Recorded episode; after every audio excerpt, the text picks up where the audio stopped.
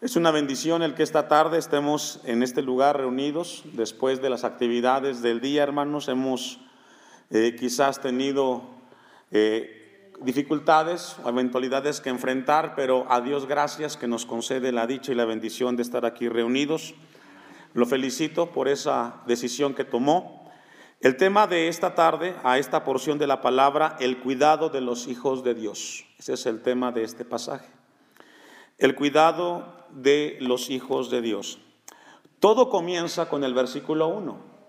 Todo comienza con una plática entre sus discípulos en la cual el tema es quién sería el más grande en el reino de los cielos. Todo comienza ahí, con una pregunta que le hacen a Jesús en el cual sale a flote el orgullo del ser humano, surge eh, esas, esos sentimientos de grandeza, de siempre querer ocupar un lugar importante delante de Dios. Dice el versículo 1, en aquel tiempo los discípulos vinieron a Jesús diciendo, ¿quién es el mayor en el reino de los cielos? Y a raíz de esa pregunta Jesús comienza a enseñarles acerca del cuidado, de cómo poder entrar al reino de los cielos, cómo, cómo vivir dentro del reino de los cielos. Y es una enseñanza profunda a sus discípulos que en nuestro tiempo es algo que debe de ayudarnos para crecer y madurar en nuestra vida cristiana. Debemos de recordar que Jesús lo que está hablando es acerca de las actitudes del cristiano hacia otro cristiano. Este capítulo 18 tiene cinco lecciones, las he mencionado en las últimas dos predicaciones. La primera lección la encontramos al inicio y que tiene que ver cómo entrar al reino de los cielos. La segunda lección que encontramos es cómo debe de ser tratada la gente o las personas que viven en el reino de los cielos. Y hoy abordamos la tercera lección que tiene que ver cómo debe de ser cuidado aquellos que formamos parte del reino de los cielos de Dios. La cuarta lección que veremos más adelante es cómo deben de ser disciplinados aquellos que pertenecemos al reino de Dios y por último, cómo debemos de ser perdonados aquellos que formamos parte del reino de Dios. Este pasaje que leemos en Mateo 18 lo registra Lucas capítulo 15, versículo 1 al versículo 7. La diferencia o el contraste entre Mateo y, Mar, y, Lucas, eh, vaya buscando Lucas 15, 1 al 7, es de que Mateo habla el tema de la parábola de los 100 ovejas a creyentes. Y Lucas aborda la misma parábola, Jesús, el mismo tema, pero hacia los incrédulos, hacia los religiosos. Porque Lucas, en 15.1, se acercaron a Jesús todos los publicanos. ¿Y quién más? Por otra parte, en Mateo dice que se acercaron quienes? Sus discípulos. Entonces, Lucas dice que fueron escribas y pecadores, Mateo dice que son discípulos. El asunto es de que el tema es el mismo y es aplicable tanto a los creyentes como a aquellos que son pecadores. El versículo 2 de Lucas dice, y los fariseos y los escribas murmuraban diciendo, este a los pecadores recibe y con ellos come. Pero en sí, Mateo el pasaje que nos habla a nosotros tiene que ver con el cuidado de creyentes hacia creyentes. Y cuando en el versículo 3 Jesús, después de escuchar esta pregunta que le hacen los discípulos de quién ocuparía el primer lugar, en el versículo 2 Jesús ilustra y manda hacia él traer un niño. Y dice en el 3, de cierto os digo que si no os volvéis y os hacéis como niños, no entraréis en el reino de los cielos. Es muy importante recordar que aquí, Jesús no hace referencia en, hacia niños literalmente, a, a infantes por decirlo así, sino está haciendo mención a personas que tienen o que viven esa etapa de recién convertidos en el reino de los cielos. Se refiere a los recién convertidos en el reino de los cielos. Lo que Jesús está hablando aquí es acerca de la naturaleza de aquellos que siguen a Jesús con un corazón genuino. Entonces, el clímax de, de, este, de esta porción la encontramos en el versículo 14. Así no es la voluntad de vuestro Padre que está en los cielos que se pierda uno de estos pequeños. Y vamos a ver aquí, hermanos, algunas, algunas eh, porciones importantes, pero antes de abordar, quiero eh, abordar un poco de introducción que va a ser importante para nosotros eh, entender este pasaje. Y vamos a ir a primero a los Corintios 1.26, deje su, ahí su apartado en Mateo 18.10. Y cuando Mateo hace referencia acerca de los niños que pide Jesús, que de otra manera sería imposible que formáramos parte del reino de los cielos, nos habla que para Dios no hay acepción de personas, no hay acepción de personas. Y el apóstol Pablo da un ejemplo muy claro en 1 Corintios 1:26, pues mirad, hermanos, vuestra vocación, que no sois muchos sabios según la carne, ni muchos poderosos, ni muchos nobles Aquí eh, los sabios hablan de personas inteligentes, de, personas con un coeficiente muy grande de, intelecto. La palabra poderosos habla acerca de personas que tienen eh, ese poder para manejar masas, el poder político, por decirlo así, el poder de, de poder cambiar las circunstancias. Y cuando habla de nobles, habla de aquel grupo de personas que han nacido en la realeza que les tocó nacer en cuna de seda, por decirlo así. Pablo tiene en mente y dice lo siguiente, hermanos míos, vuestra vocación, mirad que vuestra vocación, que no sois muchos los inteligentes, no son muchos los poderosos, no son muchos los nobles, el 27, sino que lo necio del mundo escogió Dios para avergonzar a los sabios y lo débil del mundo escogió Dios para avergonzar a lo fuerte. Lo que el apóstol Pablo dice que no es importante delante de Dios cuál es tu procedencia en esta tierra. Tanto el rico como el pobre, el intelectual como el ignorante, para Dios todos son hijos de Dios. No es cuánto tú seas inteligente, cuánto de dónde tú procedas. A Jesús o a Dios le plació, por decirlo así, escoger al que quisiera escoger. Dice el 28, y lo vil del mundo y lo menospreciado escogió Dios y lo que no es para deshacer lo que es.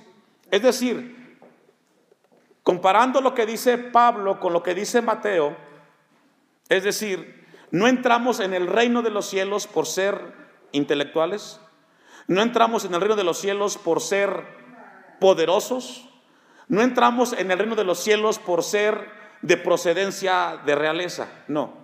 No entramos por eso. Entramos en el reino de los cielos porque Cristo le ha placido salvarnos. Eso es todo. El mensaje es para todos. Es muy importante, hermanos, entender esta parte. No va a ser por nuestras capacidades que alcanzaremos la gracia, es a través de la misericordia de Dios. Con esa base vamos a ir a Mateo 18, versículo 10 porque vamos a encontrar ahí, hermanos, en el pasaje de Mateo 18:10, vamos a encontrar un principio y tres razones. Un principio y tres razones. Así es como está distribuido el versículo del 10 al versículo al versículo 14. Un principio o una regla por decirlo así y tres razones. La regla, el principio lo encontramos en el versículo 10. Mirad que no menospreciéis a uno de estos pequeños. Ese es el principio. ¿Cuál es? No menospreciar a los pequeños.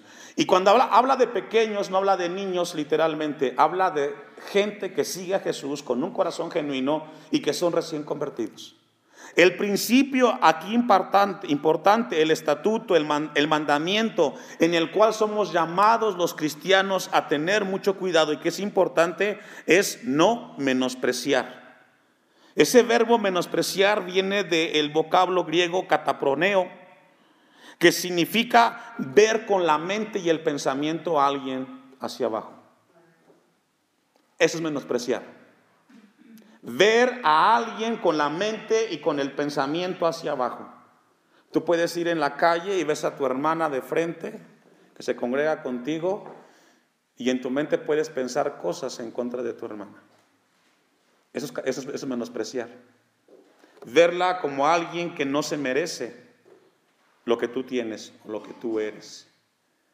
El principio aquí y la regla en la cual somos llamados nosotros a tener mucho cuidado es a no menospreciar, a no mirar hacia abajo a los demás, porque todos necesitamos de Dios. Tú tengas un título, el otro no lo tenga, tengas una capacidad y el otro, Dios nos llama a que tengamos mucho cuidado cuando en nuestra mente y en nuestro pensamiento miremos hacia abajo a los demás. Porque delante de Dios, según Pablo, somos todos iguales. El Salmo 15 nos habla acerca de esto, hermanos. Vamos a ir rápidamente. Porque Mateo, el Salmo 15, versículo 1 al 3. Porque Mateo 18, versículo 10, en el principio de no menospreciar, hermanos, lo que está haciendo es una advertencia hacia aquellos que seguimos a Jesús. Recordemos que todo comienza o se detona con la pregunta, ¿quién será el más grande en el reino de los cielos? Saliendo a flote lo que es la prepotencia y el orgullo. El Salmo 15 nos habla acerca de aquellas personas que pueden participar y pueden ser parte del reino de Dios.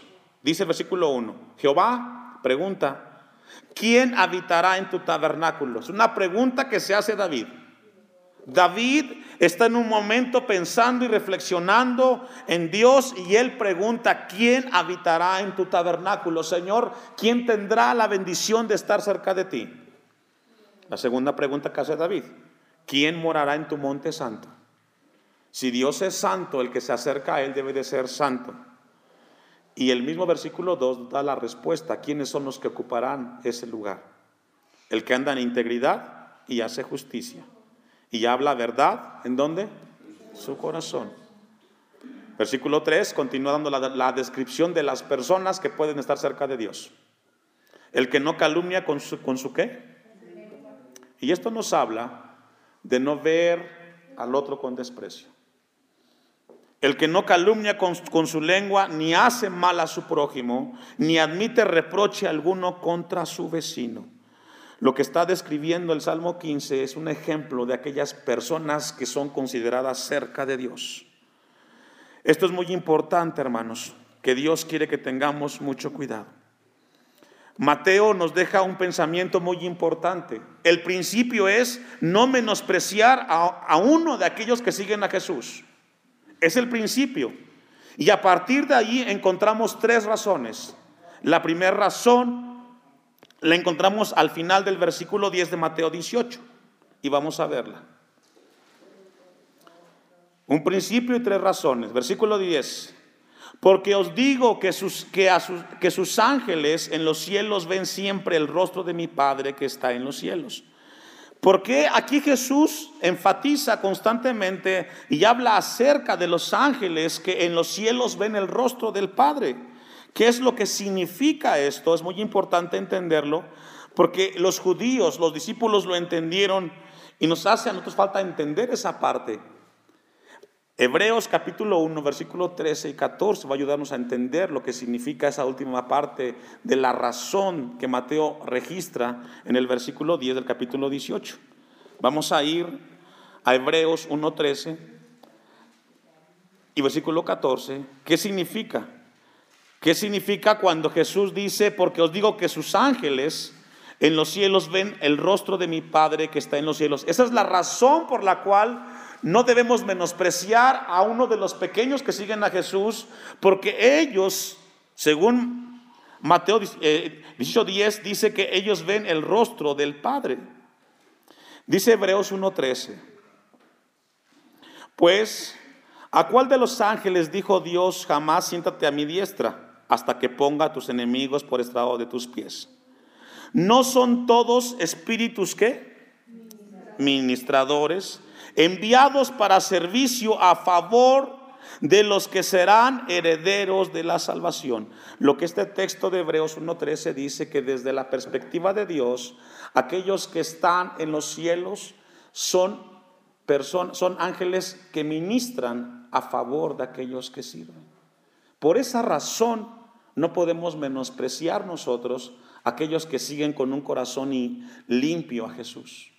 No podemos menospreciarlos, porque delante de Dios nosotros o los que están en, en, los cielos están ministrando a favor de aquellos que servimos a Dios. Ahora, aquí mucho cuidado. Esto no significa que cada cristiano tiene un ángel de la guarda, como lo maneja la angelología, sino que esto nos habla y nos habla de una gran relación que tienen los que ministran a Dios en los cielos. La segunda razón por la cual Jesús manda el principio de no menospreciar a los pequeños, lo encontramos y vamos a ir al versículo 11.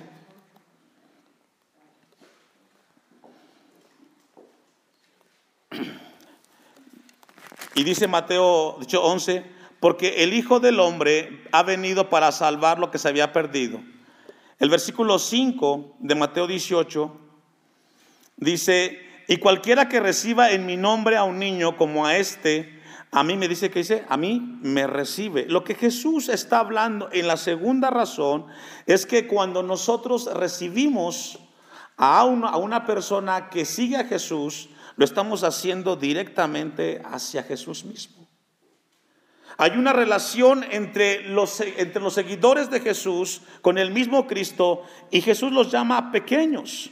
En Lucas 10, 16 dice, el que a vosotros oye, a mí me oye, el que a vosotros desecha, a mí me desecha, y el que me desecha a mí, desecha al que me envió. La segunda razón por la cual no debemos de menospreciar a aquellos que siguen a Jesús con un corazón limpio es porque ellos tienen una relación con Cristo. La tercera y última razón por la cual no debemos de menospreciar a los que siguen a Jesús con un corazón limpio, que Jesús llama niños, es porque tienen una relación con el Padre. Y esto es muy importante. Versículo 12 de Mateo 18. ¿Qué os parece? Si un hombre tiene 100 ovejas, y esto es muy importante, porque nos habla de una relación con el Padre. Y Jesús emplea una parábola y recordemos que siempre una parábola nos ilustra algo común y corriente para llevarnos a un plano espiritual. Y Jesús dice, ¿qué os parece? Si un hombre tiene cien ovejas y se descarría una de ellas, no deja las noventa y nueve y va por los montes a buscar la que se había descarriado. Es muy importante entender aquí algo, hermanos que la persona que está describiendo Jesús en la parábola es una persona rica, porque tiene 100 ovejas, no tiene 5 ni tiene 20. Habla de una cantidad importante de ovejas. Y según el pasaje, la parábola nos habla de que un hombre tiene 100 ovejas y se descarría una de ellas, no deja las 99 y va por los montes a buscar la que se había descarriado. Aquí es muy importante, hermanos, porque el pasaje nos habla de un pastor que conoce a todas las ovejas. ¿A cuántas? Imagínese usted en lo literal, en lo común y corriente. ¿Qué pastor que pastorea una oveja conoce 100 ovejas? Es muy difícil, porque son muchísimas ovejas. Pero según el de la parábola, encontramos a un pastor que conocía todas sus ovejas. ¿Sabe por qué? Porque al pastor de las ovejas, para él no, no había distinción de ovejas.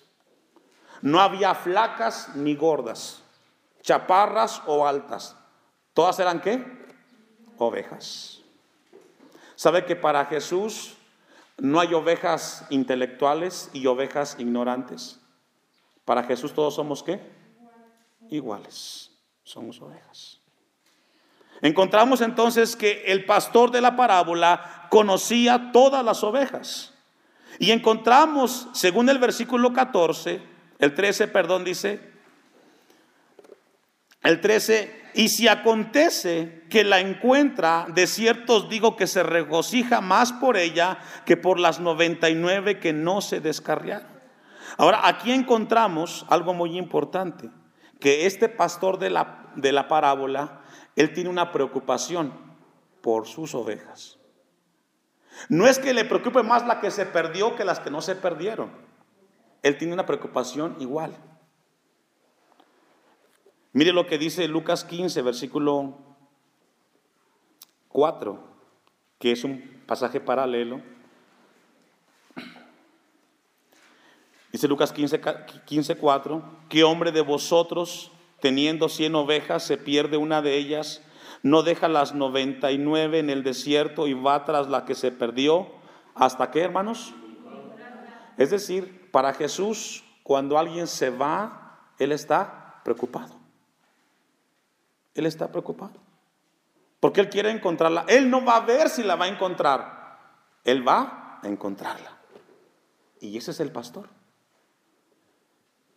Y cuando, habla de, cuando la Biblia habla de una oveja perdida es porque algo le pasó, algo le sucedió y se apartó del rebaño. Espiritualmente puede ser algún problema lo distrajo, alguna dificultad la alejó del rebaño donde debe de estar. Pero lo cierto es que el pastor que registra la parábola se preocupa por esa oveja. Y no es que tenga una preocupación menor por las que se quedaron. La preocupación es la misma. Lo único es que las 99 están en un lugar que él sabe que están. Ahora, surge una pregunta. ¿Cómo sabe el pastor que se le perdió una? ¿Cómo sabe? Si son 100, que las conoce. Y sabe que ese es nuestro Dios. Él nos conoce a nosotros. Y Él sabe cuando nuestro corazón está cargado, está viviendo un momento difícil, Él nos conoce. Encontramos entonces, dice el versículo 4 de Lucas, que se va, se perdió hasta encontrarlo. Y esto nos habla de un corazón, de un pastor verdadero, el cual está preocupado por sus ovejas. Y recuerde que el tema de la predicación es el cuidado de los hijos de Dios. Si alguien cuida de usted como un pastor, se llama Jesucristo, hermano. Si alguien cuida de usted cuando está a punto de usted de, abandonar el rebaño, es Jesús. Pero tampoco es que Jesús deje de lado a los otros, todos son importantes, pero encontramos con paciencia. Primera de Pedro 5, 7 dice, echando toda vuestra ansiedad sobre Él, porque Él tiene cuidado de vosotros. Esto es muy importante. Si alguien cuida de nosotros es Jesucristo. Hay un pasaje interesante que, encontré y quiero compartir con ustedes y está en Job 34, 19, que habla en relación a lo que estamos leyendo esta tarde. Vamos a buscar Job 34, 19.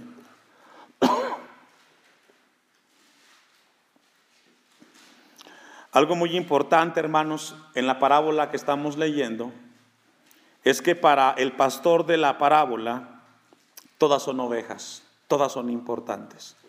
Los que no están como los que no están. No sé si a usted le ha pasado, hoy que estamos a punto de celebrar un aniversario más y poder dedicar el templo, no sé si le ha pasado que ha pensado en los hermanos que no están con nosotros. ¿Le pasa? A mí me pasa muy seguido. Y me pongo a pensar por todos los que no están, que son un buen número. Y cuando voy a mi oración le digo, Señor, ¿dónde están tus hijos? Y en mi oración Dios me habla. Yo ahora que estaba con esta parábola, vino a mi mente eso. Los que no están son importantes como los que están esta tarde aquí con nosotros. Yo no puedo descuidar por los que no están y dejar de hacer lo que tengo que hacer porque para Dios son importantes los que se congregan como los que no se congregan. Yo no puedo ser un pastor negligente y decir voy a estar visitando a los demás y descuidar la predicación aquí en el templo porque para Dios es importante los que nos congregamos como los que no se congregan por alguna razón. Cuando yo estudiaba esta parábola vino mucho consuelo a mi corazón. Dice Job 34, 19, cuánto menos aquel que no hace acepción de personas, de príncipes, ni respeta más al rico que al pobre, porque todos son, ¿qué? Esto es hermoso. Qué maravilloso. Para Dios no hay altos ni grandes, ni pequeños, ni altos, ni ricos ni pobres, porque para Dios todos somos obra de sus manos. A Dios no le gustan los ricos, tampoco los pobres. Para Dios todos somos hijos. Qué interesante. Ahora, cuando vemos ese principio, hermano, ¿sabe qué vemos? El amor de un pastor el amor de un pastor. Porque lo que encontramos, hermanos, en la parábola de Mateo 18:10 es de que hay un cuidado individual de Dios para con sus ovejas. Vamos a verlo. Vamos a regresar. Dice el 13 de Mateo 18.